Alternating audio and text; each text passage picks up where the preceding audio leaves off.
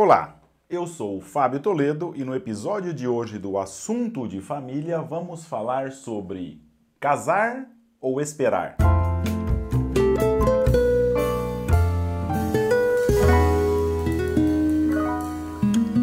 Hoje eu respondo a uma pergunta recebido em podcast de JP Florencio que quer saber o seguinte: uma pergunta que ele faz em favor dos jovens namorados, ou seja, qual o mínimo financeiramente necessário para casar? Minha resposta: um salário mínimo e a disposição de lutar juntos pelo resto das nossas vidas.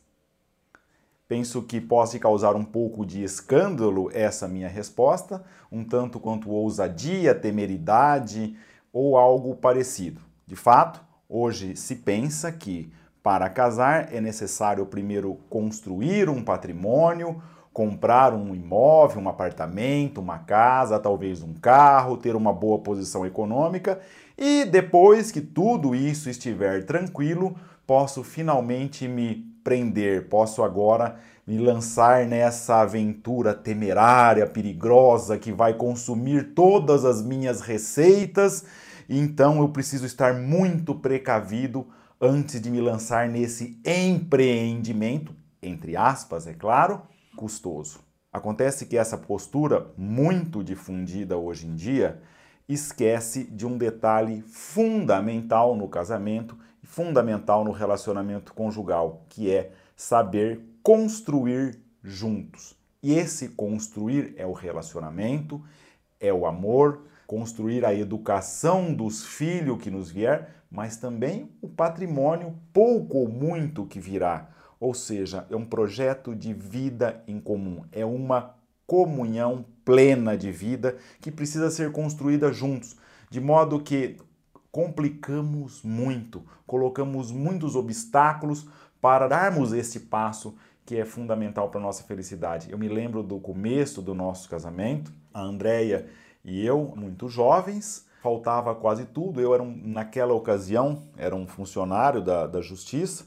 Hoje a remuneração é até interessante, os concursos são concorridos, mas eu me lembro que numa época de inflação alta, muitos de vocês que estão ouvindo já nasceram depois disso, mas na época eu não tinha nenhum padrão monetário para dizer quanto que eu ganhava. Então a gente fazia uma conversão em dólar, porque a inflação é muito alta, eu devia ganhar de 200 a 400 dólares por mês e logo já veio nossa primeira filha. Num apartamentozinho muito modesto no bairro do Cambuci, em São Paulo, e nos virávamos como podia. Hoje, a minha esposa e eu, e às vezes também com a minha sogra, que participou muito diretamente desse assunto, damos muita risada de lembrarmos quando, antes de saber se iríamos comprar duas pequenas banquetas para colocar na minúscula cozinha que tínhamos, eu sentei, peguei o caderninho em que fazíamos anotações das despesas e calculei para ver se ia sobrar para comprar as duas banquetas. Confesso que foi muito arriscado esse negócio mas enfim, fomos até um bairro em São Paulo e compramos aquilo que parecia essencial na nossa vida. E hoje, relembrando esse acontecimento, o que, que significam essas duas banquetas? Uma história muito gostosa de lembrar, algo que buscamos no baú de recordações das nossas famílias e que se traduz num aspecto positivo, num aspecto que edificou o relacionamento conjugal. Um grande risco para todo relacionamento conjugal são a que chamamos de vidas paralelas, que é o oposto do casamento, que é uma comunhão plena de vida. Às vezes nós num determinado momento vamos criando vidas paralelas, ou seja, vamos perdendo aquilo em comum, em todos os aspectos. No aspecto econômico, cada um com sua conta bancária, com a sua parcela de responsabilidade financeira para a família, mas que não se mistura jamais. Eu assumo a prestação da casa, você assume o supermercado, eu assumo a escola, você assume aquilo e cada um gerencia a sua coisa. Eu não me meto no seu, você não se mete no meu. Percebe que não estou dizendo que não possa ser assim, mas já é um elemento distanciador, ou seja, o patrimônio, a conta já não é incomum. Se a partir daí nós não temos momentos em comum em que estamos a sós, cada um com o seu trabalho que não sabe o que faz o outro, também não há um ponto de contato aí. Se o que há em comum é a educação dos filhos e olha lá, porque às vezes um só assume, o outro dá um pitaco de vez ou outro, nós estamos criando vidas paralelas, que é o que conduz para um fenômeno muito ruim, que é o chamado síndrome do ninho vazio, que vai acontecer lá na frente. Ou seja, o último filho sai de casa, um olha para o outro como dois estranhos, que essa estranhez que eles foram construindo com as vidas paralelas, um olha para o outro e fala: o que é que nós estamos fazendo aqui? Ou seja, vidas paralelas. A comunhão plena de vida começa, portanto, com o saber ousar junto. É sim um salto, de certo modo, no escuro, o que damos quando decidimos por escolher aquela mulher, aquele homem para o resto das nossas vidas. Mas esse é um salto no escuro precisamente porque é também uma entrega de amor, um saber ousar pelo outro. Então, não coloquemos muitos obstáculos para isso. Não é necessário criar um grande patrimônio, não é necessário ter um bem, não é necessário nada disso. Claro, se nós vamos construir uma família, precisamos de uma receita minimamente suficiente para termos uma vida a dois.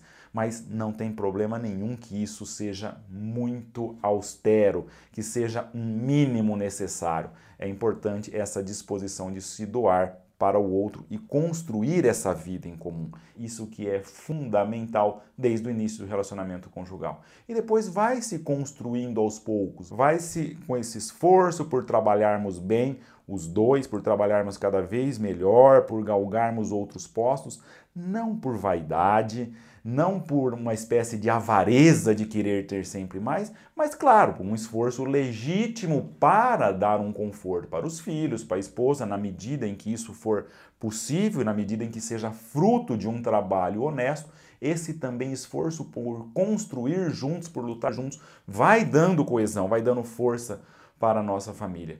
Mas não criemos esses obstáculos. E pode acontecer que nessa união, se for generosa, e digo em generosidade, não só no sentido de nos doarmos à nossa esposa, de nos doarmos aos nossos maridos, mas também generosidade em aceitar os filhos que vierem como fruto desse amor, as dificuldades econômicas, de certo modo, sempre virão. E, aliás, não é isso lá muito importante. Pode ser que tenhamos, num determinado momento, uma posição folgada, em que a questão econômica está até sobrando, pode ser que continuemos com aperto, mas sempre deve ser marcado pela generosidade e pela austeridade. Porque se nos sobrar também no aspecto econômico, é mostra de que devemos ser mais generosos com os bens que nos couberem, para que possamos nos doar aos demais, nos lançarmos em empreendimentos que podem fazer bem para outras pessoas, para outras famílias. Ou seja, um fantástico ingrediente no relacionamento conjugal é a generosidade, é esse saber se doar, esse saber se entregar, esse dar-se aos demais.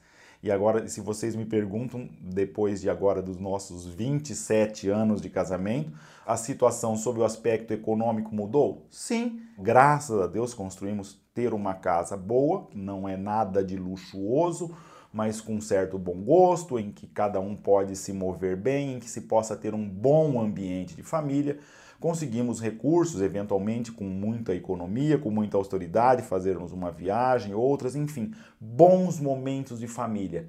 Mas isso não é essencial, porque se querem que fale um pouco de nós, da nossa família, da nossa experiência, a dificuldade sempre teve. Aliás, agora não é diferente. A grande maioria das pessoas, num momento de crise econômica, passam por dificuldades.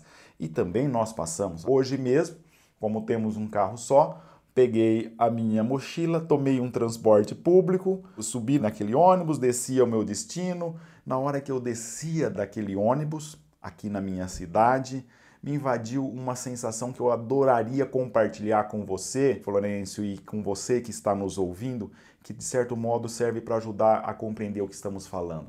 Eu descia daquele ônibus e pensava, puxa, não tenho que me preocupar se vou raspar a calota do carro ao estacionar não tenho que me preocupar se nesse local em que vou deixar o carro é perigoso ou não, se vai ter um objeto, vai ser furtado. Não tenho que me preocupar se precisa de uma vaga para estacionar. Desci daquele ônibus com uma mochila nas costas, me sentindo dono do mundo.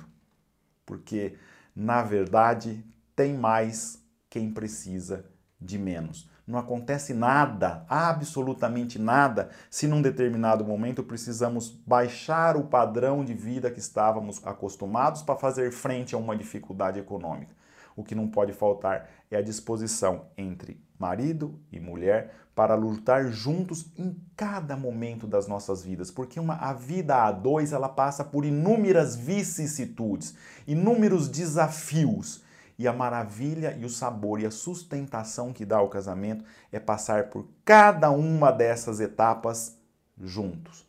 Todas elas sendo oportunidades para crescermos no amor conjugal. Isso é que é o fundamental. Que não seja, portanto, a dificuldade econômica um obstáculo para nos lançarmos nesse empreendimento, que é o casamento, um obstáculo para lançarmos na criação dessa família, de levar adiante essa família, e pode acontecer que as dificuldades acompanhem durante toda a nossa vida.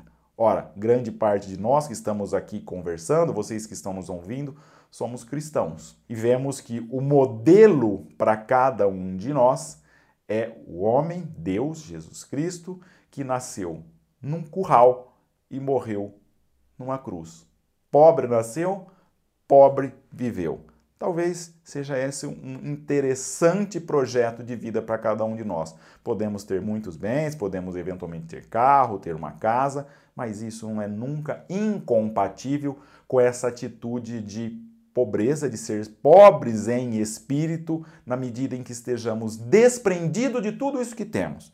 E para nos lançarmos na aventura do matrimônio, esse desprendimento é fundamental. É necessário ter um coração desapegado de todos esses bens e um coração capaz de se dar, dar-se a si próprio, ao outro, por amor, por toda uma vida.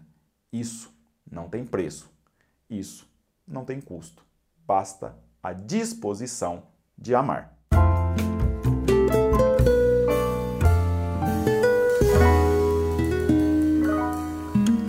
Você ouviu o episódio número 18 do Assunto de Família. Até a próxima!